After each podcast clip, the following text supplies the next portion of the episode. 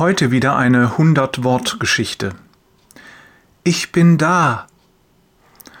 Traurig lächelnd denkt sie an die Zeit zurück, als sie mit ihrem Mann durch diese Küche getanzt war. Hier hatten sie sich geliebt, hier haben sie gelebt und hier haben sie gebetet. Jetzt ist es schon lange still. Sie ist allein. Erschöpft schließt sie die Augen. Plötzlich hört sie es. Ich bin da. Sie öffnet ihre Augen und tatsächlich, da sitzt er, auf dem Sofa und lächelt sie an.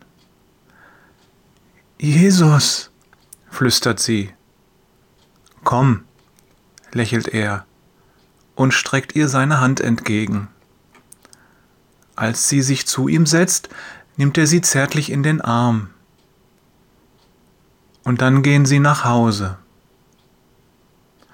Gestern Abend hatten wir Hauskreis, da war Jesus dabei. Heute Morgen habe ich in der Bibel gelesen, ich denke, er war dabei. Und wenn wir für andere Menschen beten, egal wo sie sind, dann ist Jesus auch dabei, bei ihnen und bei uns. Und seid gewiss, ich bin jeden Tag bei euch bis zum Ende der Welt, sagt Jesus in Matthäus 28, Vers 20.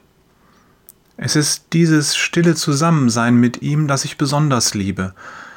Er hat immer für mich Zeit, immer ein offenes Ohr, immer eine Portion Liebe. Das ist der große Trost, den ich jeden Tag erleben darf. Liebe Grüße von Jörg, Jesus ist da, immer. Peters und Thorsten, ja, das ist wahr, Wader.